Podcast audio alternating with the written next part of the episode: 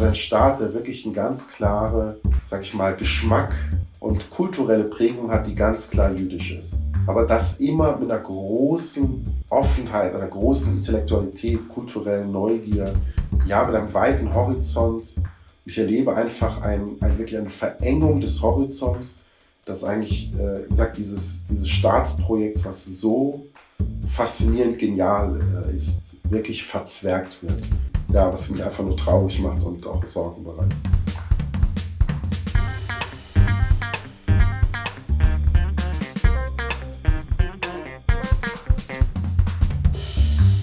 Willkommen zu Folge 61 von Erststimme. In dieser letzten Folge vor Weihnachten schauen wir nach Israel. Die politische und die gesellschaftliche Lage ist angespannt, sagt auch Pater Nicodemus Schnabel. Er ist seit kurzem einer der Stellvertreter des lateinischen Patriarchen von Jerusalem und zuständig für die katholische Migrantenseelsorge in ganz Israel.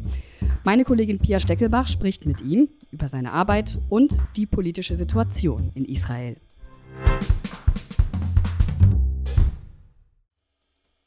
Hallo und herzlich willkommen zu dieser neuen Folge von Erststimme. Heute geht es um Weihnachten, Jerusalem, Religion, Politik und die Sorge darum, wie es eigentlich weitergeht. Mein Name ist Pia Steckelbach. Ich lebe seit drei Jahren in Tel Aviv, arbeite als Reporterin bei einem englischsprachigen TV-Sender und ich bin viel unterwegs im Heiligen Land. Genauso wie unser heutiger Gast, Pater Nicodemus Schnabel. Er koordiniert die Seelsorge für katholische Migranten und Asylsuchende in Israel. Das ist ein wahnsinnig vielseitiger und spannender Job. Ich habe ihn in seinem Büro in Jerusalem besucht und mich unter anderem mit ihm darüber unterhalten. Viel Freude beim Zuhören. Pater Nicodemus, Sie sind geboren in Stuttgart, aber seit 2003 leben Sie als Benediktinermönch in der Domitio-Abtei in Jerusalem. Und seit anderthalb Jahren sind Sie als Patriarchalvikar für die Seelsorge für Migranten und Asylsuchende des Lateinischen Patriarchats von Jerusalem zuständig. Darüber werden wir auch gleich mehr erfahren, was das genau bedeutet. Außerdem sind Sie Jerusalem-Liebhaber, etwas, das wir übrigens gemeinsam haben. Sie sind Autor, Sie sind selbst auch Podcaster und als Stipendiat der Konrad-Adenauer-Stiftung. Vielen herzlichen Dank, dass Sie sich heute Zeit für uns nehmen. Wir möchten heute ganz grob über drei verschiedene Themen sprechen. Natürlich über die Weihnachtszeit und wie Sie sie wahrnehmen. Dann über Ihre Arbeit, speziell mit christlichen Migranten und Asylsuchenden in Israel. Und dann aber auch ein bisschen über Politik, denn in einer Stadt wie Jerusalem ist die ja allgegenwärtig und wir stehen ja auch gerade vor einer neuen Regierung in Israel, die wahrscheinlich sehr viel Veränderungen mit sich bringen könnte. Und ich bin sehr gespannt auf Ihre Eindrücke. Sie leben jetzt seit gut 20 Jahren in Jerusalem. Ich glaube, Sie haben auch hier studiert. Äh, Jerusalem ist eine Stadt, in der natürlich ganz viele verschiedene Religionen zusammenkommen und die Christen sind da eigentlich die kleinere Gruppe im Vergleich zu zum Beispiel Judentum und Islam. Wie sieht für Sie die Weihnachtszeit hier aus? Gibt es Orte, die Sie besonders in Weihnachtsstimmung bringen? Haben Sie spezielle Traditionen? Ja, erstmal ist es, glaube ich, hochinteressant, weil Weihnachten hat ja hier begonnen. Also wir sind ja an dem Weihnachtsort. Also äh, wenn man der biblischen Geschichten glaubt, Bethlehem, also hier nur ein paar Kilometer entfernt von Jerusalem, zehn Kilometer, kann man noch gut hinlaufen. Übrigens eine Tradition, äh, die wir Mönche in der Heiligen Nacht immer tun. Es gibt ja sogar eine bekannte Weihnachtsaktion, dass wir sogar andere Menschen einladen, uns Namen mitzugeben, die wir dann mit auf den Geburtsstern tragen. Also wie gesagt, das ist wirklich in Fußnähe. Und jetzt könnte man natürlich meinen, am Originalort muss sozusagen irgendwie ähm, Weihnachtsmarkt hoch 10 oder so, aber das ist noch nicht der Fall. Also wenn man hier durchläuft, na klar, im christlichen Viertel gibt es ein bisschen Beleuchtung.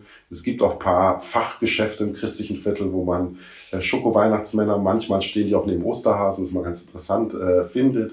Man findet auch die italienischen Panettone, klar. Also man weiß schon, wie man sich eindecken kann, aber es ist natürlich überhaupt kein Vergleich zu Europa ähm, das ich jetzt mal provokativ gesagt auch nicht als sehr viel christlicher empfinde, aber wo auch die säkulare Welt Weihnachten für sich einfach entdeckt hat als das Fest. Also was ich das Fest der Liebe und äh, ich sag mal, ähm, ich weiß, ich in Europa bin, einfach ähm, der ganze Weihnachtsschmuck, äh, Städte sind beleuchtet, ähm, ja, wenn man ins Kaufhaus geht, wird man ja quasi akustisch äh, schon angegriffen und so weiter und so fort. Und das fällt alles weg und ich gebe zu, ich liebe das total weil wir sind ja in der Adventszeit. Weihnachten ist ja eigentlich erst mit dem 25. Dezember und was danach kommt. Und das ist übrigens schon der früheste Termin, was ich auch spannend finde. Wir feiern ja Weihnachten hier im Heiligen Land gleich dreimal. Eben einmal der 25. Dezember nach gregorianischem Kalender, was jetzt auch der säkulare Kalender ist. Dann eben die östlichen Christen, also die griechisch-orthodoxen, die syrisch-orthodoxen, die Kopten und die Äthiopier feiern nach dem julianischen Kalender. Der ist 13 Tage später, das ist dann bei uns der 7. Januar. Und die Armenier haben tatsächlich äh, noch die alte Tradition bewahrt, das ursprüngliche Weihnachtsfest zu feiern, was die gesamte Christenheit am 6. Januar gefeiert hat, also das Epiphaniefest. Ähm, und hier aber auch nach dem alten Kalender. Das heißt, da sind wir beim 19. Januar. Das heißt, wir haben eh, das ist ganz besonders, dreimal Weihnachten. Ähm, und das heißt, die Weihnachtszeit hier ist sowieso eher der Januar. Also viele ähm, stärker nach hinten verschoben, wo in Deutschland schon gefühlt Weihnachten gar nicht mehr präsent ist, ist hier Weihnachten stark. Das heißt, wir sind ja in der Adventszeit. Der Advent ist ja eigentlich eine Vorbereitungszeit. Und da finde ich es ganz schön, ähm, dass ich eben ja in dieser stillen Zeit wirklich auch in Stille mich da etwas vorbereiten kann. Das genieße ich total. Und man muss natürlich auch sehen, also unsere jüdischen und muslimischen Freunde haben halt ganz andere Feste. Unsere jüdischen Freunde feiern natürlich jetzt Chanukka, das fällt dann auch ähnlich die Zeit. Das wird dann oft immer so in einem Atemzug genannt, ja, weil da werden auch Kerzen angemacht, auch. Aber das sind schon verschiedene Festgeheimnisse. Also wie gesagt, ich freue mich auch, äh, gerade für unsere jüdischen äh, Geschwister, ähm, die äh, essen ja dann auch enorm leckere, fettige äh, Soufganiot und so weiter. Das ist alles äh, äh, genial und es gibt tatsächlich auch so in säkularen Kreisen auch, dass man irgendwie so zusammenfeiert, ist auch äh, also auch zum Beispiel die Weihnachtsgottesdienste selbst äh, in der Dormitio, wenn wir nicht Baustelle wären, werden ja förmlich geflutet mit jüdischen äh, Bewohn äh, ja, Bewohnern und Besuchern, die einfach äh, erleben durch das Fernsehen, durch die Medien, die ganze Welt feiert Weihnachten. Wie komme ich auch in diese Stimmung? Das heißt, so gesehen, es ist schon sehr speziell, hat aber wirklich nichts zu tun mit dieser Stimmung in Europa.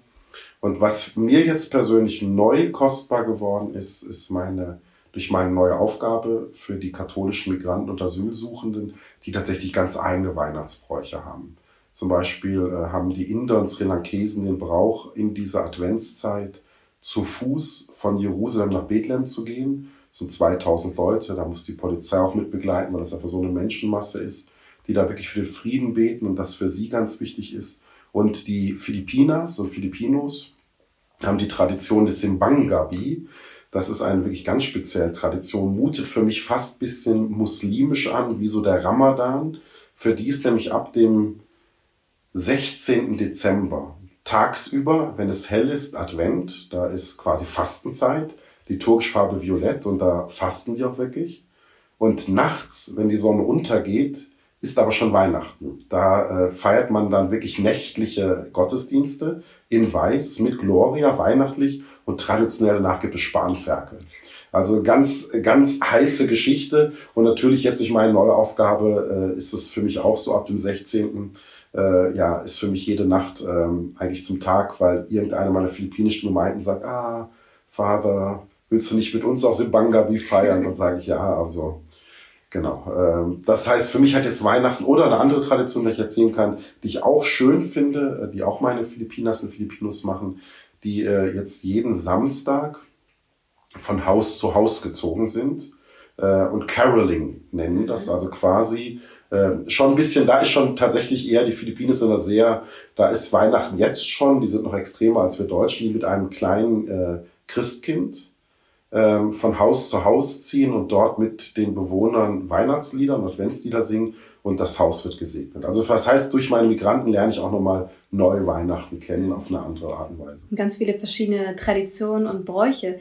Wie verbringen Sie denn tatsächlich den Heiligen Abend? Wie sieht bei Ihnen so der 24. Dezember aus? Genau, das hat sich verändert. Früher als Mönch der Domitio war das ganz klar, ähm, dass wir am Anfang ja, das Frühgebet haben, der 24. selbst ist ja noch Advent, äh, dann mittags auch. Dann natürlich ähm, ja sehr viel Vorbereitungsstress waren, muss man jetzt auch sagen. Also wir so als deutschsprachiges Kloster waren natürlich dann immer sehr puristisch. Ne? Der Weihnachtsbaum wird dann wirklich erst am 24. aufgestellt und dann wird halt der Adventskranz weggeräumt. Das heißt, man muss die Kirche vorbereiten.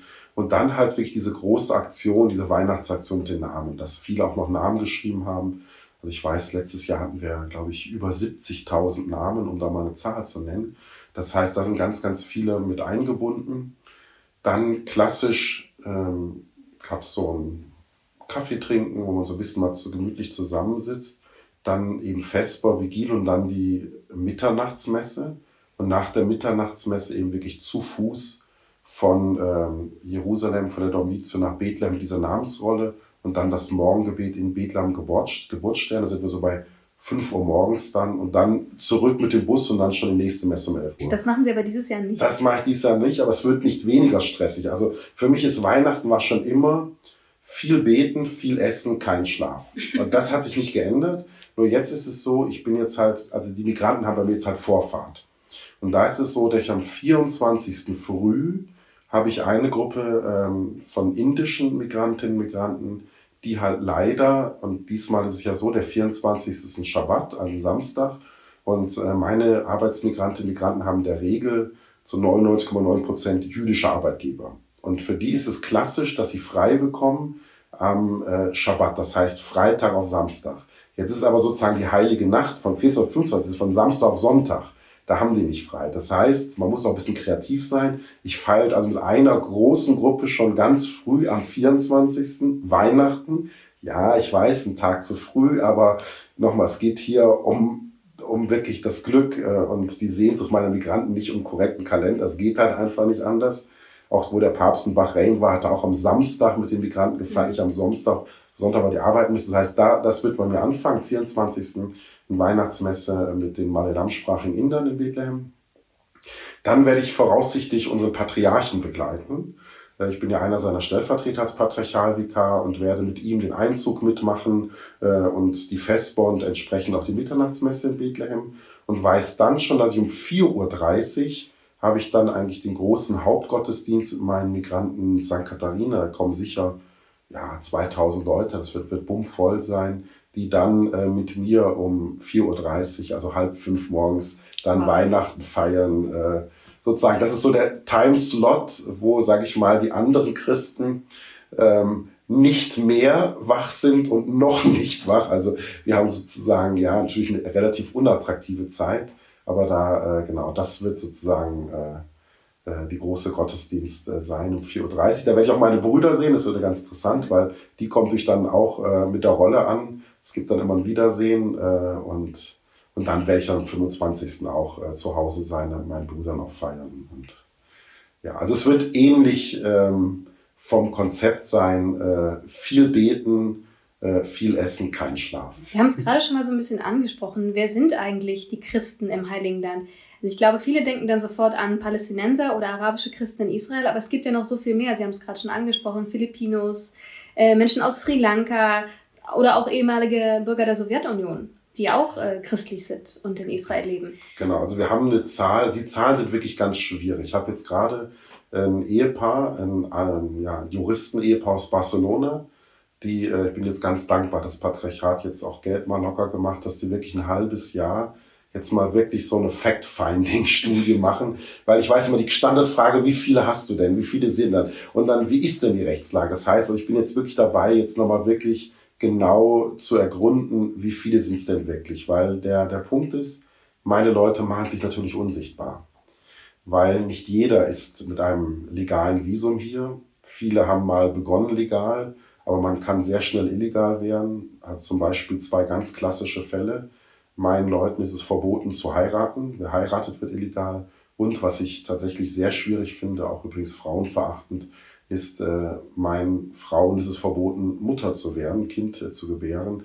Äh, durch die Geburt wird man automatisch illegal, das Kind auch. Also das heißt, es gibt da viele äh, Situationen, die dazu führen, dass jetzt meine Leute, ich sage jetzt meine nicht im Sinn, dass ich Vereine habe, aber ich fühle mich so ein bisschen wie der oberste Lobbyist, noch ein bisschen so wie, dass ich mich vor sie stelle, für sie kämpfe auch. Das ist eine ganz wichtige Aufgabe, weil eben sie wirklich die vulnerabelsten sind. Und ich sage, ich sag mal, ich bin zwar auch ein Ausländer, ich brauche auch mal ein Visum, aber ich merke halt schon als genau, weißer Europäer mit dem Doktortitel und der deutschen Staatsbürgerschaft. Ich kann mich schon anders hier bewegen und habe natürlich eine andere privilegierte Stellung, gerade auch nochmal meine Rolle auch als Priester in der Kirche, als wirklich diese modernen Sklaven. Und deswegen ist auch meine Rolle, bisschen mich vor die zu stellen. Also was ich weiß, wir haben ungefähr 100.000 katholische Arbeitsmigrantinnen, Migranten und Asylsuchende Die kommen hauptsächlich aus den Ländern Philippinen, das ist die größte Gruppe mit fast 50.000. Indien, Indien bedeutet jetzt sowohl Konkani-sprachige Inder aus Goa und Karnataka, Malayalam-sprachige Inder aus Kerala, übrigens Syro-Malabaren vor allem, aber auch Latein- und Syro-Malankaren. Und wir haben auch kleinere Gruppen Gujarati und Andra-sprachige Inder. Dann dritte große Gruppe sind die Sri Lankesen, hätte ich auch gar nicht gedacht. Aber die nimmt massiv zu, was natürlich auch damit zusammenhängt, dass Sri Lanka ein Staat ist, der gerade voll abschmiert.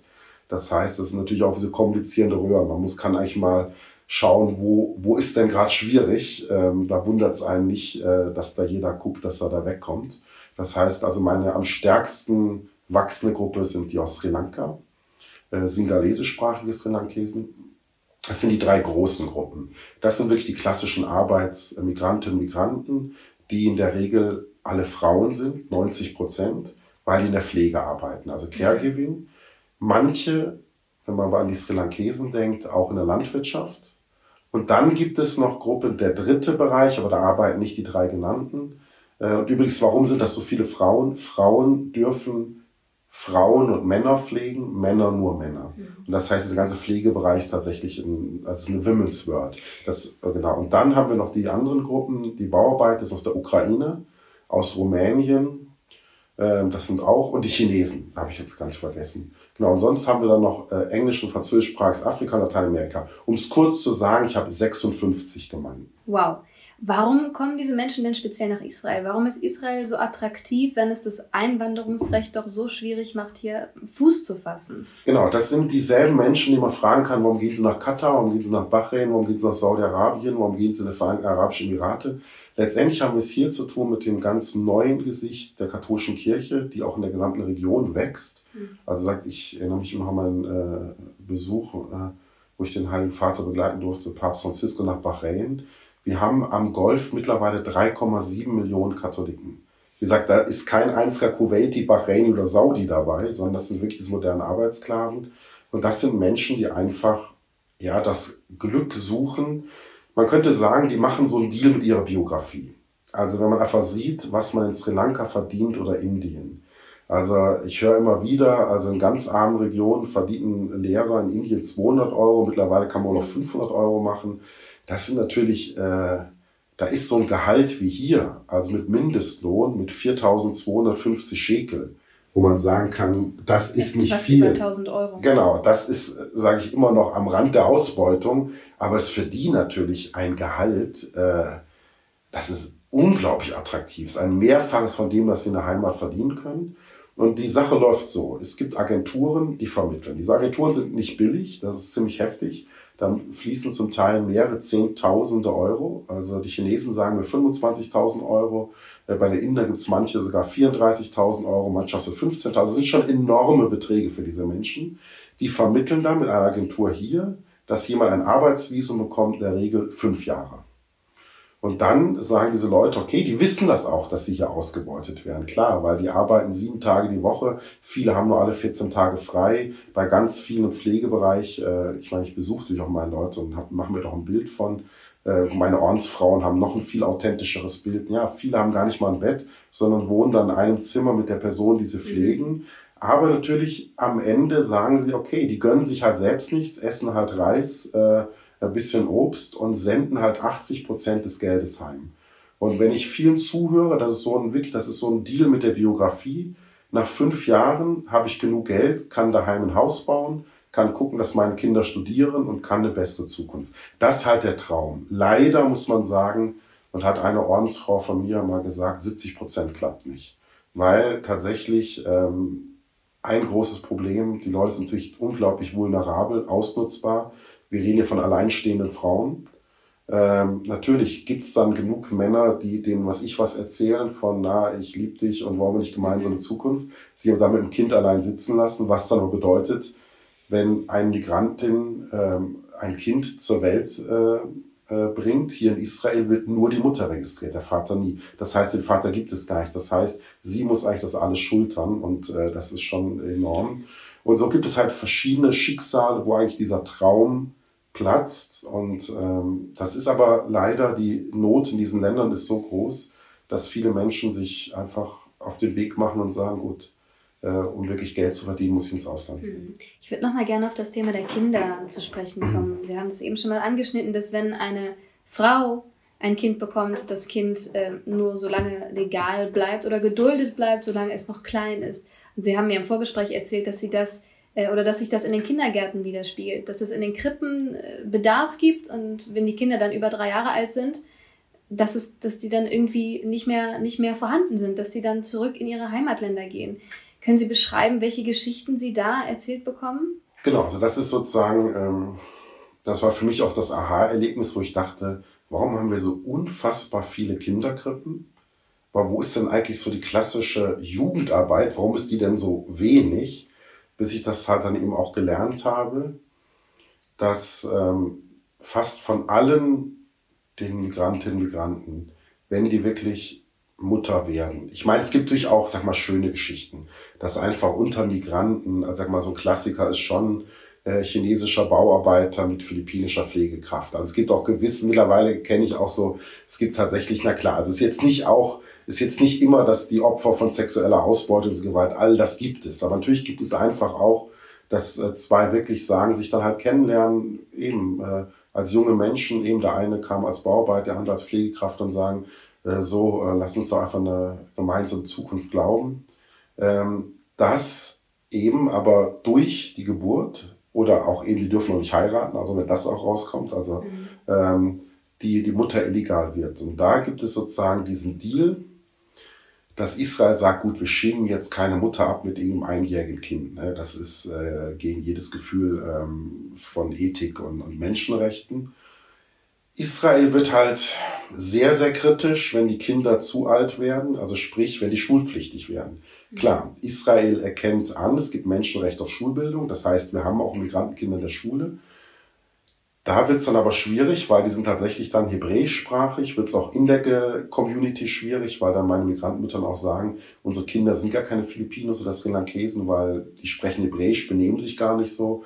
Und das sind tatsächlich dann die Jugendlichen, da kümmern wir uns auch drum, ob es eine sehr kleine Zahl, die dann wirklich eigentlich zwischen allen Stühlen sitzen, weil ihre Herkunftscommunity sagt, du bist gar kein richtiger Sri Lankese oder Filipino, weil wie du dich benimmst, hat nichts zu tun mit der Kultur, wo du herkommst. Und die Israelis sagen, halt, du bist ein Ausländer, du bist illegal, was willst du, du gehörst ja nicht hin. Ähm, das ist aber eine sehr kleine Gruppe, weil die Hauptsache ist die, dass Mütter, und deswegen haben wir so viele Kinderkrippen, wenn die ihr Kind im Alter von drei, vier, maximal fünf, manche machen es auch schon mit zwei Jahren, manche sogar schon anderthalb Jahren, ich kenne da verschiedene Geschichten, heimsenden in ihr Heimatland. Also sprich, wenn die Großeltern dann das Kind großziehen oder manchmal auch der Mann nimmt das Kind mit äh, oder die, die Mutter oder so, dann äh, quasi gibt es eine Möglichkeit, dass dann die eigentlich Illegalen dann noch etwas länger verlängern dürfen, weiterarbeiten können. Und tatsächlich kenne ich Geschichten, das fand ich schon sehr herzzerreißend, äh, wenn mir dann so Philippiners erzählen, dass sie schon ohne ihre Mutter groß geworden sind, sondern von ihrer Großmutter erzogen und dass ihr eigenes Kind jetzt auch ja von ihrer Mutter erzogen. Also es gibt schon eine ganze quasi Tradition, dass Familien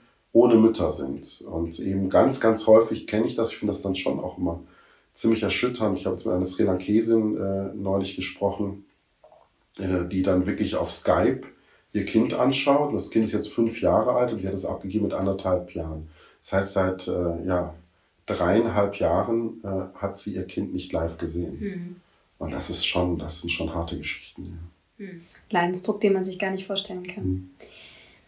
Sie als Seelsorger zuständig für Migranten und Asylsuchende, kann man sich einen Arbeitsalltag vorstellen? Wie sieht Ihr Arbeitsalltag aus? Gibt es den überhaupt? Natürlich in der Weihnachtszeit, haben Sie gerade schon gesagt, sind Sie viel beschäftigter als sonst, aber wie sieht sonst Ihr Alltag aus in dieser Position?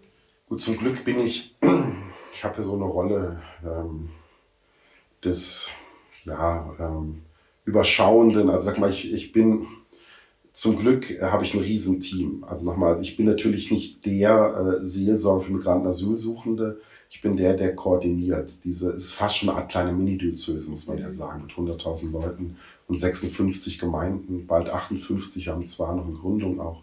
Ähm, ich habe natürlich dann Priester aus Sri Lanka, aus Indien, aus China, aus Afrika und so weiter, die sich natürlich dann kümmern in den Muttersprachen jeweils auch äh, und in verschiedenen Riten. Du musst sehen, ne? unser Ukrainer feind byzantinisch, unsere Inder syro-malabarisch, unsere Eritreer, Äthiopier haben Geetsritus. Also das ist natürlich auch nur eine Vielfalt in den Riten. Also katholisch ist nicht nur viel Sprache, sondern auch viel rituell. Ähm, und, und das ist für mich die wichtigsten Mitarbeiterinnen, und das äh, betone ich immer wieder, sind die Ordensfrauen. Mhm. Also auch mein Büro, ähm, also habe ich hier drei Ordensfrauen. Der einzige andere Mann ist mein Buchhalter und auch ähm, zum Beispiel die Chefin äh, meiner Kinderkrippen in Jerusalem ist eine Ordensfrau. Dasselbe gilt äh, für die Kinderkrippen in Tel Aviv. Dasselbe gilt für die Jugendarbeit und alles. Also das heißt, ich setze ganz, ganz stark auf die Ordensfrauen. Die sind auch in der Seelsorge für mich ganz wichtig. Oft habe ich es auch so eingerichtet, dass zum Beispiel bei den französischen Afrikanern ist die Chefin eine Ordensfrau und die teilt meine Priester ein, wer was macht. Mhm. Das ist selber der englischsprachige Afrikaner, selber eine Chinesen und so weiter. Das heißt, ähm, weil natürlich meine Ordensfrauen auch nochmal einen ganz anderen Bezug haben, nochmal 90 Prozent meiner äh, Migranten-Asylsuchen sind Frauen. Das ist eine Women's World. Und deswegen ähm, gibt es auch Gespräche, die ich auch nie so führen kann, die meine Ordensfrauen führen. Natürlich, ich meine, ich kann verraten, und das ist wahrscheinlich absehbar mit dem, was ich vorhin erzählt habe, Riesenthema natürlich äh, in meinem Vikariat ist natürlich Schwangerschaftskonflikte, mhm. Die man, glaube ich, äh, ja erahnen kann, weil äh, Ja zum Leben zu sagen, ist für eine Migrantin nochmal eine ganz andere Entscheidung, als jetzt irgendwie zu sagen, naja, passt das nicht, sondern quasi Ja zum Leben bedeutet Nein zum legalen Status. Und das ist eben so auch der Grund, warum ich 15 Kinderkrippen habe, warum ich da so massiv mich engagiere, weil wenn ich sage, wenn ich als Kirche ermutige, dass diese Frauen Ja zum Leben sagen, dann muss ich ihnen beistehen. Und das ist der Grund, warum ich sage, gut, dann kümmern wir uns wirklich um die Kinder und die bekommen die allerbeste Versorgung, sogenannte Family Daycare. Also wir haben wirklich den höchsten Standard, den Israel zu bieten hat. Wir sind auch zertifiziert, wir haben eine NGO, die mit uns zusammenarbeitet dass wir wirklich auch gucken mit sozialer Betreuung, psychologischer Betreuung, dass wir wirklich gucken, nach dem Motto nicht irgendwie, dass wir die irgendwie versorgen, sondern dass sie wirklich das Beste vom Besten bekommen. Ähm, Wird es dann kostenlos zur Verfügung gestellt? Es gibt quasi einen symbolischen Beitrag, der, der nicht deckend ist. Also das, also das habe ich übrigens nirgendwo. Äh, nichts von dem, was wir machen, ist komplett kostenlos, weil ich habe auch schon erlebt, auch die Ärmsten der Armen, es ist ihnen doch ein Anliegen, dass sie wenigstens einen kleinen Beitrag mitleisten. Dass ich sie eben nicht sage, naja, du bist halt hier ähm, Empfänger von guten Gaben. Weil ich finde, es hat auch was mit Würde zu tun, wenn ich sage, natürlich, wenn die kommen, wir einigen uns auf jeden Preis. Also das nochmal, also, also wegen Geld äh, äh, wird keiner abgelehnt. Nur es geht schon darum, dass jeder ein bisschen, natürlich absolut nicht kostendeckend, das heißt also 80 Prozent der Kosten muss ich drauflegen wo ich dann halt Spenden eintragen muss in Europa, in den USA und woanders, natürlich klar. Also, äh, aber es geht mir schon darum, ähm, und da ist auch eine große Sehnsucht da. Ne? Ich verstehe das auch immer besser. Es hat auch was, glaube ich, mit Würde irgendwie auch zu tun, wenn jemand sagt, nee, ich möchte irgendwie auch wissen, ja, ich beteilige mich da auch und mir ist das dann auch nicht, äh, ja, also ich möchte nicht einfach nur Hand aufhalten. Das ist auch ein großes, also das ist auch ganz, ganz spannend, auch dass da bei vielen das auch ein, also viele fragen, auch wenn sie in sozialer Not ist, natürlich gibt es verschiedenste soziale Not, dass viele wollen eher so einen, so einen Kredit, ja, ob sie mal Geld leihen können von uns. Da sage ich, ja, klar. Und wenn ich dann schon merke, dass mit der Rückzahlung klappt nicht, dann ist auch gut. Aber es ist so eine Grundhaltung. Und die finde ich dann schon nochmal ganz stark bei unseren Migranten, das muss ich wirklich sagen. Weil gerade äh, wir leben in einer Region, wo manche schon sehr sagen, ja, ich brauche das, ich brauche das, ich brauche das, ich brauche das. Und was ich immer total berührend finde, oft leben die ja zu siebt, acht, neun in einem Zimmer. Ja. Und die helfen sich echt untereinander. Das heißt, bis jemand mal von denen zu mir kommt oder zu einem von meinen Ordensfrauen und wirklich sagt, ich brauche Hilfe, da sind wir schon der letzte Ausweg, weil die echt, das war unter Corona. Unter Corona haben viele von denen Arbeit verloren.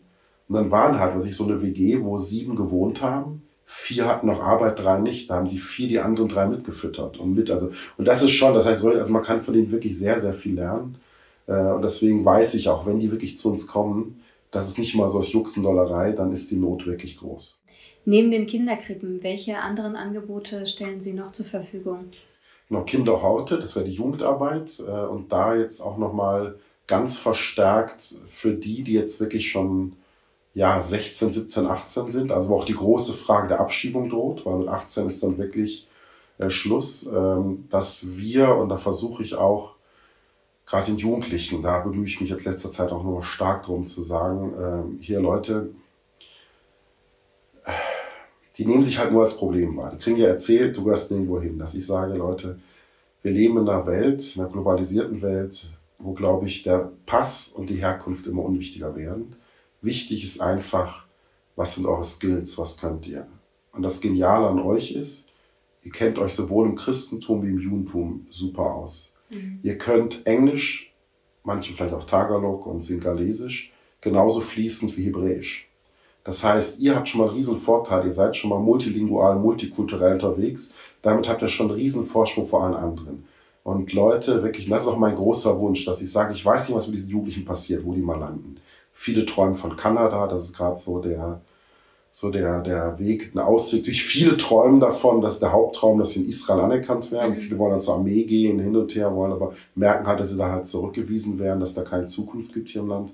Und ich möchte halt weg von diesem Israel oder Tod, dass ich sage, Leute, die Welt da draußen, hier steht eure Frau, hier steht euren Mann. Und da versuchen wir jetzt auch ganz stark zum Beispiel ähm, Angebote zu machen, das zu stärken. Ähm, ich habe jetzt zum Beispiel mit dem Jesuiten Flüchtlingsdienst äh, mit deren Hilfe können wir online auch Kurse machen, dass die Cambridge-Zertifikate bekommen mhm. in Englisch, dass die quasi wirklich zertifiziert zeigen können, wir können Englisch auf einem hervorragenden Niveau. Und so versuche ich jetzt auch mit anderen gemeinsam zu überlegen, wie können wir diesen Jugendlichen so die Angst nehmen. Also 18 ist jetzt nicht das Geburtsdatum, wo ich quasi ein Tod in dieser Welt sterbe, sondern okay, es kommt eine Ungewissheit. Und auch, ich hatte zum Beispiel auch mit der kanadischen Bischofskonferenz jetzt Kontakt, ich will jetzt auch mit verschiedenen Bischofskonferenzen einfach zu sagen, Leute, die Kirche ist bei euch. Wir verlassen euch nicht. Egal was kommt, ihr könnt auf uns zählen. Wir glauben an euch, wir stehen hinter euch. Und das finde ich einen ganz, ganz wichtigen Auftrag, dass ich wirklich an diesen Jugendlichen vermittle. Und ich hoffe, dass sie das irgendwann auch mal sagen, vielleicht in 30, 40 Jahren, dass sie sagen, meine Kindheit, Jugend war echt nicht einfach, aber die Kirche war da. Hm. Und das ist so. Und eben, und vielleicht das heftigste Projekt, was ich habe, ist das Schutzengelhaus, Guardian Angel. Das ist tatsächlich ein Haus, wo habe ich gerade neun Jugendliche, Kinder und Jugendliche. Das ist wirklich die, ja, kann man sagen, fast so ein bisschen die weggeschmissenen. Das sind die, klar, den Vater gibt es nicht. Und wo die Mutter komplett überfordert ist. Mhm. Und das sind äh, jugendliche Kinder, die wir wirklich 24 Stunden bei uns haben, für die wir kochen, ähm, wo wir jetzt auch zum Glück eine junge Familie aus Mailand haben, die sich entschieden haben, eine Ersatzfamilie zu sein, Ersatzmutter, Ersatzpapa, die selbst ganz kleinen äh, Jungen haben. Jetzt die Frau ist auch schwanger, kommt äh, jetzt auch ein zweites Kind unterwegs. Und die, wir haben auch psychologische Betreuung, so, äh, soziale Betreuung. Also es sind wirklich natürlich Jugendliche, die eigentlich komplett aufgegeben wurden. In Jerusalem? In Jerusalem. Und da versuchen wir, und das ist auch ein Punkt, dass wir aber die nicht quasi trennen von den Müttern, sondern dass wir auch ermutigen und immer wieder auch sagen, wir lassen sie ein Wochenende mit der Mutter oder auch mal einen Ausflug machen. Also das heißt, wir kümmern uns auch da, dass diese Brücke bestehen bleibt zu dieser Mutter, die in der Regel ja massiv überfordert ist, aber wo wir auch sagen, nee, äh, weil das sind wirklich, kann man die Vulnerabelsten der Vulnerabels. Das sind wirklich die, äh, die komplett aufgegeben wurden. Und das ist, äh, kann man sagen, vielleicht das heftigste Projekt, was ich habe, weil das sind wirklich Kinder und Jugendliche, also wenn wir nicht was für die tun, glaubt dann die keiner mehr. Das heißt, Sie sind hauptsächlich in Jerusalem und Tel Aviv aktiv in den beiden Städten oder wo überall im ja, Land? Ja, genau. Jetzt habe ich, jetzt hab ich über die Kinder und Jugendlichen gesprochen. Also ich habe gesagt, ich habe 56 Gemeinden. Das fängt an von Kiryat Shmona mhm. bis Elat. Also das Von heißt, bis ganz zum genau, Süden. das heißt also, ähm, wir haben Gemeinden in Ashkelon, in Ashdod, in Netanya, in Petach Tikwa, in Herzliya, in Haifa, in Nazareth, in äh, Shefe Arma, in Tiberias, in Kiryat Shmona, in Afula. Also ich könnte also, wir sind überall im ganzen Land. Haben Sie den Eindruck? Beersheba, genau. das heißt, Sie haben den Eindruck, all die zu erreichen, die den Kontakt zur katholischen Kirche suchen?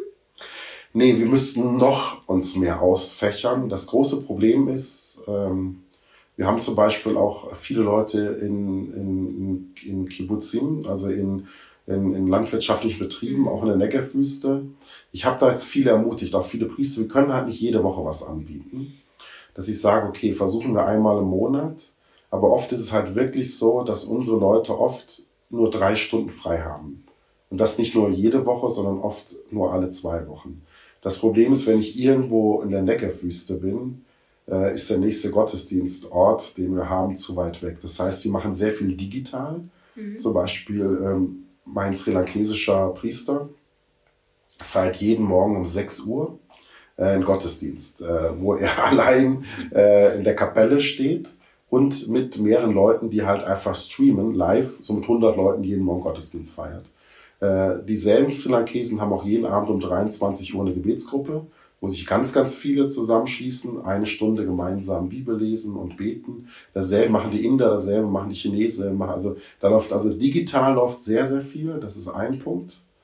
Ähm, dann versuche ich auch noch jetzt verstärkt ähm, jetzt wirklich die, die fitten Laien, dass wir sagen, okay, dass wir die trainieren, dass die sagen, ja, dann lass uns halt irgendwie treffen, gemeinsam Bibel lesen, weil es gibt natürlich eine Herausforderung ist, wir haben manche äh, Freikirchen, auch etwas mhm. aggressive Freikirchen, die dann wirklich diese Prosperity Theology verbleiten, die für mich eine Blasphemie ist, die ja lautet, ne, äh, glaub nur an Jesus, dann bist du reich. Es ist ja eigentlich wie kein komplettes Ausnutzen. Also, Evangelikale Freikirchen? Genau, genau. Wo er sagt, es gibt genau, evangelikal, aber wirklich in der unguten Weise. Ich mhm. meine, ich möchte jetzt nicht, es gibt auch evangelikal, die man ernst nehmen kann, aber es gibt ja wirklich diese, wir nennen es Prosperity Theology. Es ist wirklich eine Form von Blasphemie, ich muss es so knallhart sagen. Es ist wirklich eine Theologie, die besagt, Du musst halt nur fest glauben und ordentlich spenden, dann wirst du reich. Etwas, was wahrscheinlich bei Migranten, die deswegen hierher kommen, großen Anklang findet. Genau, also, also das, ist, das findet grundsätzlich Anklang bei den ärmsten Armen. Das ist ein Riesenproblem in Afrika, Lateinamerika. Das sind dann oft diese man liest ja und hört immer wieder von dann diesen Predigern, die mit Privatjets da einfliegen. Das ist genau dieses. Also eigentlich ist es für mich eine menschenverachtende Form von Theologie. Es ist Blasphemie, weil äh, das ist keine biblische Botschaft. Also nach dem Motto viel spenden und dann kriege ich einen finanziellen Benefit. Also das ist nicht die Botschaft. Und da müssen wir halt gucken, dass wir da unsere Leute auch quasi ein bisschen Widerstandskraft geben, dass wir sagen, Glaube geht um was anderes. Es geht da wirklich um tiefer eintauchen, das Geheimnis der Heiligen Schrift, die Tradition, ja auch wirklich in den Sakramenten nehmen und, und, und. Also, also ähm, und, und nicht irgendwie so äh, eine Art materielle, finanzielle, merkwürdig turbokapitalistische äh, Pseudotheologie da äh, verbreiten. Deswegen, also da versuchen wir gerade ganz viele Leute auch zu schulen. Das ist ja das, was Sie gerade als Benediktinermönch verkörpern, dass es eben im Glauben nicht um Wohlstand äh, geht, sondern auch eher um Bescheidenheit.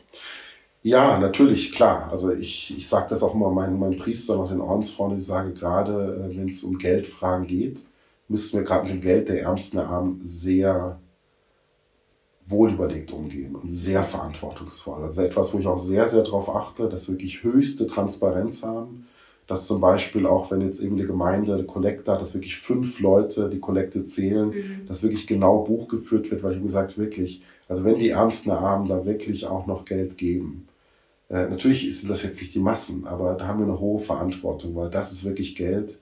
Da haben nicht die Reichen etwas von ihrem Überfluss gegeben, sondern wirklich, das geht an die Substanz. Und da, deswegen äh, schärfe ich auch wirklich äh, meinen Leuten auch ein, dass wir wirklich sehr finanziell schauen, dass wir auch nicht anfangen zu spinnen. Also unser Büro finde ich ist jetzt äh, nicht übergroß. Ich selbst habe kein Auto. Ich hätte ein Recht auf ein Dienstauto. Ich gesagt, nein, ich finde, das ist Quatsch. Ich möchte wie meine Migranten Asylzonen öffentlich fahren. Ich mache das auch sehr konsequent äh, und ermutige auch, dass wir wirklich sagen, also wenn wir das sind, was Papst Franziskus immer sagt, wirklich eine arme Kirche für die Armen, dann sind das wir, also unser Vikariat. Mhm. Und da käme ich auch in totale Gewissensnöte, äh, wenn ich jetzt sagen würde, naja, komm, Geld spielt keine Rolle, sondern ganz im Gegenteil, dass wir da wirklich, und da, und da bin ich auch dankbar, deswegen bin ich wirklich dankbar, also ähm, äh, dass ich wirklich umgeben bin, vor allem von Ordensfrauen, die da auch einen sehr realistischen und sehr gesunden Umgang damit pflegen.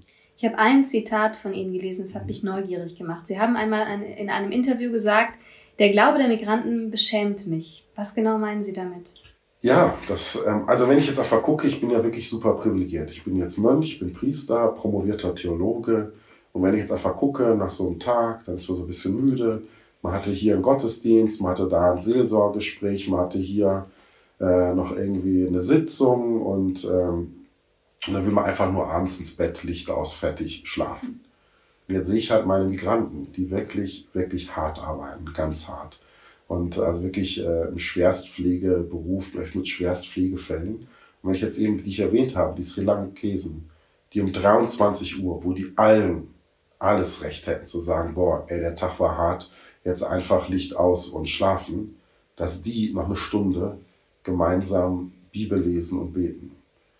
Und das ist einfach so, wo ich denke, boah, welche Sehnsucht oder eben, wenn die mal ganz kurz Zeit haben, dass die wirklich sagen, die bisschen Freizeit, was sie haben, ist für sie in die Kirche gehen, bei Gott sein, beten. Und da denke ich mir, wow, die haben so eine Glaubenspower, die haben so eine Sehnsucht nach Gott. Und das ist für mich ja das Wichtigste am Glauben. Glaube ist ja keine Moralagentur, sondern Glaube ist ja wirklich, also diese, dieser Sehnsucht Raum geben, diese Gottsuche. Und da sind die einfach, das sind Giganten im Glauben. Deswegen sage ich also, von der Perspektive Gottes würde ich immer sagen, Vorsicht, wenn wir mal denken, wer hier in dieser Welt angeblich so groß und wichtig und sonst was ist. Ich glaube, es sind Zwerge. Und die, die wir so verachten, also zum Beispiel, was ich immer wieder erlebe, wenn ich äh, fliege am Flughafen Tel Aviv, die Toiletten werden alle geputzt von meinen Leuten. Das ist dann immer, ich auf Toilette gehe, oh, Father bless me. Ich sage, ja, fünf Minuten so weiter. Und ich denke, ja, genau, das ist das immer noch. Die putzen hier die Toiletten in Tel Aviv, ja. Ja, und abends werden die nochmal eine Stunde sich zusammenschalten und Bibel lesen. Und das ist schon einfach, wo ich denke, boah, Hut ab, einfach Hut ab. Ich würde gern für den letzten Teil unserer heutigen Folge einmal kurz das Thema ändern, und zwar vom Glaube hin zur Politik, obwohl das ja gerade in Israel sehr, sehr nah zusammenhängt. Und ich kann mir vorstellen, dass Menschen, die der Arbeit wegen nach Israel kommen, auch an der Regierungsbildung und der politischen Stimmung in Israel interessiert sind. Jetzt sieht es so aus, als ob die ähm, baldige oder die nächste israelische Regierung die rechteste und religiöseste aller Zeiten wird. So wie es aussieht mit einem nationalen Sicherheitsminister Itamar Ben-Gvir, mit extremen Ansichten, was die Palästinenser angeht, mit Koalitionspartnern, die den Staat deutlich religiöser sehen wollen, mit Ministern, die homophobe Ansichten haben. Macht Ihnen das Sorgen persönlich und macht das der Kirche Sorgen, wie es politisch hier mit Israel weitergeht? Klares Ja. Wir haben jetzt auch von unserer Bischofskonferenz, ich bin mit auch Mitglied dieser Bischofskonferenz, sie nennt sich die Assembly, ich weiß nicht auf Deutsch, Versammlung der katholischen Ordinarien des Heiligen Landes. Das sind quasi alle katholischen ja, Bischöfe und Ordinarien, also als Patriarchikar kenne ich auch als Ordinarius. Das heißt eben die römisch-katholischen, griechisch-katholischen, syrisch-katholischen, armenisch-katholischen, chaldäisch-katholischen, Maroniten und die Franziskaner und so weiter. Also all wir haben zusammen jetzt, und das war tatsächlich ein Ping-Pong-Spiel, eine Formulierung, jetzt ein Statement herauszugeben, was wir nicht unbedingt jede Woche tun. Das ist sehr mhm. selten, wo wir einfach mal gesagt haben, wir sind einfach in Sorge. Wir sind wirklich in Sorge um die Situation, die sich anbahnt. Ähm, ich möchte jetzt mal vielleicht noch mehr, mehr, mehr persönlicher werden, weil das Statement kann man finden und lesen. Was mich schon länger beschäftigt, und das ist so etwas, äh, ich erinnere mich, ich bin äh, Teil einer Forschungsgruppe, ich bin die übste Einzige Christ, das ist ganz witzig, International, äh, das ist die ähm, International Christian Communities in the Holy Land, also quasi, es war eine Forschungsgruppe, waren viele Forscher, Universität Haifa, aber auch andere Forscher, die sich quasi äh, mit beschäftigt haben, Christum im Heiligen Land historische Perspektive, politische Perspektive hin und her. Und da fand ich äh, spannend, schon ein paar Jahre her, haben ein paar aus der Forschungsgruppe eine groß angelegte Studie von der Universität Haifa vorgestellt, äh, wo es tatsächlich darum ging, also sie haben Städter gefragt, äh, Leute, die im ländlichen Bereich sind, in mittelgroßen Städten und so weiter, wo man eigentlich gesagt hat, und ich finde es bis heute, ist für mich wirklich wie so ein hermeneutischer Schlüssel, die gesagt haben, bei der Identitätsfrage gibt es eigentlich damals schon, schon über zehn Jahre her, wie so eine Wegscheide. Schafft Israel eine Israeliness, also sprich als Identität eine Israel-Identität, oder wird das immer stärker eine Jewishness? Und das ist, glaube ich, das genau diese Spannung, in der Israel ja schon seit Jahren, Jahrzehnten steht. Diese, diese Quadratur des Kreises, die meines Erachtens bislang eigentlich doch recht gut gelungen ist. Also ähm, einerseits Demokratie zu sein, und sich Teil der westlichen Wertegemeinschaft verbunden zu fühlen und andererseits natürlich die Heimstatt aller Juden zu sein, damit einen ganz klaren jüdischen Charakter zu haben. Und ich glaube, diese Spannung, die, die, die wirklich interessant finde, und zum Beispiel auch, ich weiß auch von meinen Leuten, meinen Migranten oder von mir selbst, es steht ja niemand in Frage, dass Israel ein jüdischer Staat ist, dass hier äh, die jüdische Woche ist und dass die, die Festtage natürlich die jüdischen sind. Und ich meine, das gehört ja irgendwie zur kulturellen Grundierung. Ich glaube, das steht auch keiner in Abrede. Äh, das mag ich auch. Also würde ich auch jederzeit verteidigen, würde ich sagen. Es gibt diesen Geschmack dieses Staates. Aber die Frage ist ja immer für jede Demokratie, wie gehe ich mit Minderheiten um? Mhm. Demokratie ist ja nicht irgendwie die Herrschaft äh, der Mehrheit und die Minderheit muss spuren. Wir haben über 20 Prozent der israelischen Staatsbürger sind keine Juden, sondern Muslime, Christen, Drusen. Wenn man die Bewohner sieht, haben wir noch heftigere Zahlen. Also wenn ich jetzt sehe, die ganzen äh, Nicht-Bürger, aber die halt hier arbeiten als moderne Arbeitssklaven, sind ja auch alles Nicht-Juden, in der Regel Katholiken, Christen oder Buddhisten, wenn ich an Sri Lanka und Thais denke. Wenn ich das einfach schaue, ist die Frage halt, schaffe ich als, als Staat Israel, dass die nicht-jüdischen Einwohner und Bürger trotzdem sich mit Freude identifizieren. Das wäre diese Israeliness, dass man sagt, ja, ich bin Israeli, aber das kann ich auch ganz gut sein als Druse, als Muslim oder Christ. Oder verhärtet sich halt, und das ist genau die konkrete Angst, die ich habe, eigentlich äh, eine Identität. Der echte Israeli ist der Jude und die Nicht-Juden, naja gut, die sind halt irgendwie geduldet so oder werden halt toleriert. Und das finde ich etwas wirklich, was mir Sorge macht, ähm, weil mein Zugang äh, zu diesem Land oder auch jetzt zu Jerusalem, die Stadt, wo ich jetzt eben am längsten lebe, ist ja gerade der Zauber.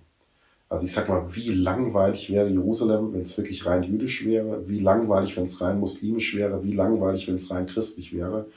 Der Zauber dieser Stadt macht ja diese Kombination aus. Und mich wundert auch wirklich, und das ist meine Rückfrage an die Politik, warum seid ihr eigentlich nicht mehr stolz auf eure Minderheiten und äh, und zwar die Minderheiten, wie sie sind und nicht, also gerade bei Christen, es gibt natürlich dann so Vorzeigechristen, die werden dann von Israel hofiert, die aber nichts mit den einheimischen Christen zu tun haben, gar nichts.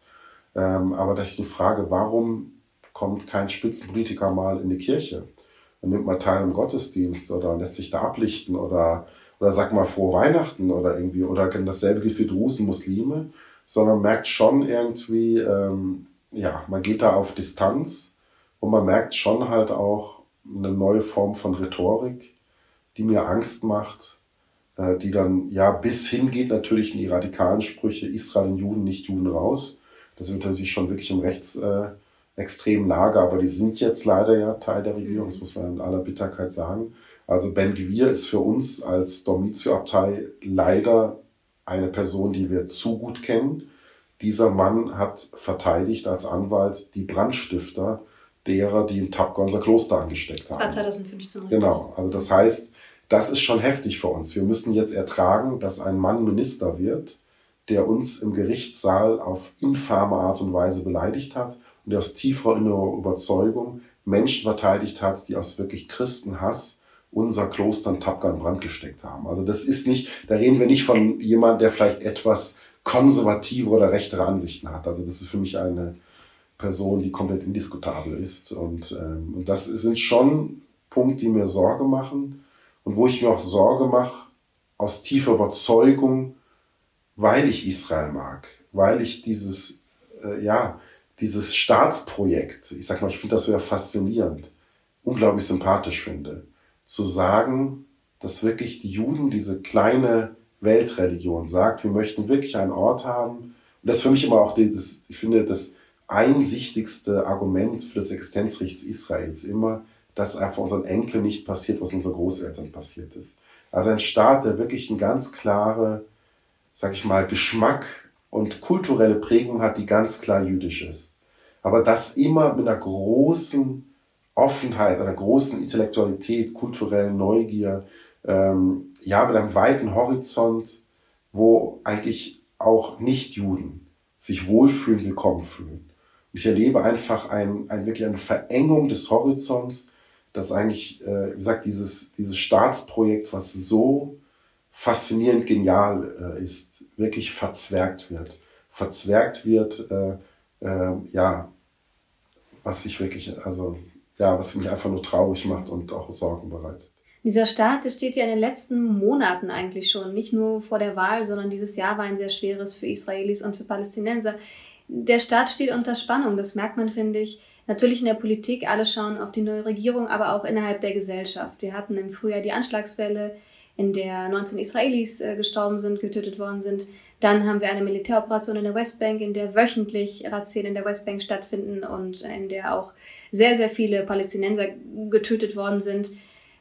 Finden Sie, dass sich diese Spannung auch auf den Straßen Jerusalems widerspiegelt? Ich habe immer so das Gefühl, dass Jerusalem so ein bisschen das Brennglas ist für das, was gerade in der Gesellschaft passiert, weil in Jerusalem so viele Religionen, so viele politische Einstellungen, so viele Lebensweisen aufeinander prallen. Haben Sie den Eindruck, dass sich das gerade auch auf den Straßen Jerusalems verschärft? Boah, schwierig. Ich finde, Jerusalem war nie entspannt. Also ich meine, was Sie natürlich äh, erwähnen, was natürlich auch stark beschäftigt, jetzt auch als katholisch ist, so die Shirin Abu Akleh, die natürlich als mhm. Katholikin quasi eine unserer... Die Al Jazeera-Journalistin, die in Jenin ähm, genau, also erschossen das, wurde. Das ist natürlich sozusagen ein Fall, der auch bis jetzt quasi nicht voll aufgeklärt ist. Der, genau, der Verdacht besteht, dass es eben israelische genau. Kräfte waren, die sie erschossen haben. Da weiß ich zum Beispiel, dass einfach die katholische Kirche da auch eben sagt, so eine prominente Gestalt irgendwie klar. Also es gibt viele Geschichten klar auf beiden Seiten, das immer äh, und äh, ja, also die Spannung ist immer da. Die Spannung ist, es gibt ja ein arabisches Sprichwort, was sagt, ein Jahr Leben ist wie zwei Jahre woanders, wo ich immer sage, das stimmt schon lange nicht mehr, müsste 1 zu 3 oder 1 zu 4 umrechnen. Klar, ich merke, wenn ich in Tel Aviv bin, wo ich ja häufig bin, sehr, sehr häufig bin, oder auch in Haifa bin, ist die äh, Stimmung anders. Der Adrenalinspiegel ist niedriger, ja. Wobei Jerusalem, ich kenne es nie entspannt. Also so gesehen, es hat immer diese Grundspannung, es hat immer dieses ähm, 5 vor 12. Also man weiß immer nie, was nächste Minute passiert. So kenne ich Jerusalem aber nur. Ähm, ja, also diese Spannung ist, ist da und das ist ja das tatsächlich, ich, ich gehe jetzt mal weiter, weil ich, ich bin der Letzte, jetzt eben Israel-Bashing machen möchte, sondern wirklich mal nämlich weitergehen und sag mal jetzt beide Völker nehmen, die Israelis wie die, wie die Palästinenser. Ähm, und das ist ja, was uns als Kirche beschäftigt. Ähm, wir erleben überall auch eine zunehmende Gewalt, das weiß ich auch als Seelsorger, auch übrigens bei meinen Migranten, von häuslicher Gewalt. Das einfach, man hat das Gefühl, auch im privaten Bereich, wir haben ein Riesenproblem, also auch innerhalb des arabischen Sektors, also wirklich eine zunehmende Gewalt, dass in der Familie, also fast die Sprache in der Familie die Sprache der Gewalt ist. Und man hat das wirklich das Gefühl, es ist eine, wie ein, ein Gift, was wirklich drinsteckt in Israel Palästina, dass einfach zu viel Gewalt ist, dass wirklich dieses rechte Stärkeren, dieses auch, was mich auch nervt, jetzt wenn ich sehr politisch werde, dieses Macho-Gehabe auf beiden Seiten. Und da schenken die sich ja nicht sowohl Abbas wie Netanyahu, sind ja beides, um jetzt mal Namen zu nennen, Politiker, die sich dafür feiern lassen, dass sie auf internationale Bühne mal wieder richtig gezeigt haben ne? und keinen Millimeter nachgegeben haben. Wo damals schon Amos Oos, mit dem ich tatsächlich in seinen letzten Lebensjahren enge Freundschaft verbunden hat, der hat das immer wirklich auch gesagt, eigentlich der Kompromiss, wir müssen den Kompromiss entdecken. Und nichts scheint unattraktiver hier in diesem Land zu sein als Kompromiss, sondern hier wird man dafür gefeiert, wenn man kompromisslos ist. Und das ist halt toxisch ohne Ende. Also das ist, also wenn ich mein Gemeinschaftsleben mit meinen Brüdern im Kloster so führen würde, dass wer Kompromisse schließt, ist ein Loser, äh, oder mein Migrant oder überhaupt in meinem Büro überhaupt. Also ich frage mich, also ähm, so geht nicht Zusammenleben. Zusammenleben geht immer klar, dass man Ideen äußert, dass man Wünsche äußert, dass man vielleicht Träume äußert, weil letztendlich, was ist pragmatisch umsetzbar? Und dann muss man manchmal auch sagen, ja, ich hätte es gern so, wenn die anderen es aber gern anders hätten, dann machen wir es mal wie die anderen. So. Also diese, diese absolute Unfähigkeit und Unwillen zum Kompromiss. Und da kann ich tatsächlich sagen, da können sich beide Seiten die Hand reichen. Also das sind sie sagen von aus demselben Holz geschnitzt, wirklich dieses sich dafür feiern lassen, dass man mal wieder wirklich genau äh, möglichst verbal aufgerüstet hat. Ja. Also ich finde das, also das macht mich mehr als traurig. Mhm. Verbale Aufrüstung äh, hören wir im Moment sehr viel im politischen Bereich. Wir haben gerade schon über Itamar Benvir gesprochen und über den Brandanschlag äh, auf das Partnerkloster vor einigen Jahren. Meinen Sie, dass diese Rhetorik sich auch auf den interreligiösen Dialog auswirkt? Ich weiß, dass Sie befreundet sind, sowohl mit jüdischen Vertretern äh, als auch mit Imamen. Merken Sie, dass da auch eine Veränderung stattfindet? Nee, also ja, anders aber, nämlich positiv. Ich würde tatsächlich sagen, und das ist ja etwas auch, äh, wo ich tatsächlich jetzt auch mal im Hinblick auf Deutschland mich gerade sehr wundere, dass die derzeitige Regierung ähm, das Referat, wo ich selbst mal ja als Berater arbeiten durfte, mit aufbauen durfte, Religion und Außenpolitik, das jetzt nicht gerade, sage ich mal, als Nummer eins Priorität sieht, um es mal sehr vorsichtig zu formulieren, weil was ich erlebe, so sehr die Politik immer mehr versagt, dass äh, religionsbasierte Akteure und auch Religionsführer immer stärker spüren, wir müssen jetzt was dagegen halten. Mhm. Also wir müssen einfach, also, also wenn quasi äh, Politik da wirklich hetzt und Feindbilder züchtet und den anderen auch dehumanisiert. Das ist auch ganz, das finde ich, find ich ganz, also man sieht ja, das sind Monster, das sind dieser, das ist ja auch, wir reden gar nicht mehr von, von Menschen, also wirklich diese Dehumanisierung, die machen wirklich ganz große Sorgen, weil ich meine, der Kern sind ja die Menschenrechte und auch alle Religionen sagen, dass der Mensch wirklich Abbild Gottes ist, gerade die monotheistischen, ja. Möchte durch die anderen dieses Abbild Gottes sein absprechen, indem ich ihm sein Menschsein abspreche, sondern dehumanisiere, also und und und. Also das sind ganz viele Sachen, die mir große Sorge machen und da erlebe ich gerade auf religiöser Ebene, interreligiöser Ebene äh, ein ganz starkes Kontra. Also das merke ich jetzt auch tatsächlich in meinen einen Kontakt, auch ökumenisch innerhalb der christlichen Kirchen, aber auch, wie gesagt, äh, mit den Drusen, Juden, Muslimen eher eine neue Neugier und neues Zugehen zu sagen, ähm, wir wollen das anders. Beruhigt Sie das? Macht Ihnen das Hoffnung? Es wundert mich nicht, sondern das ist das, was ich schon immer eigentlich äh, prophezeit habe, dass eigentlich, also mir macht das Freude und ich, ich hoffe, dass auch die ganzen Religionsverantwortlichen jetzt wirklich noch stärker aufwachen und auch erleben, dass sie sich frei machen, nicht vor irgendeinen politischen Karren spannen lassen, weil das Toxischste, was es gibt, ist das Nationalreligiöse.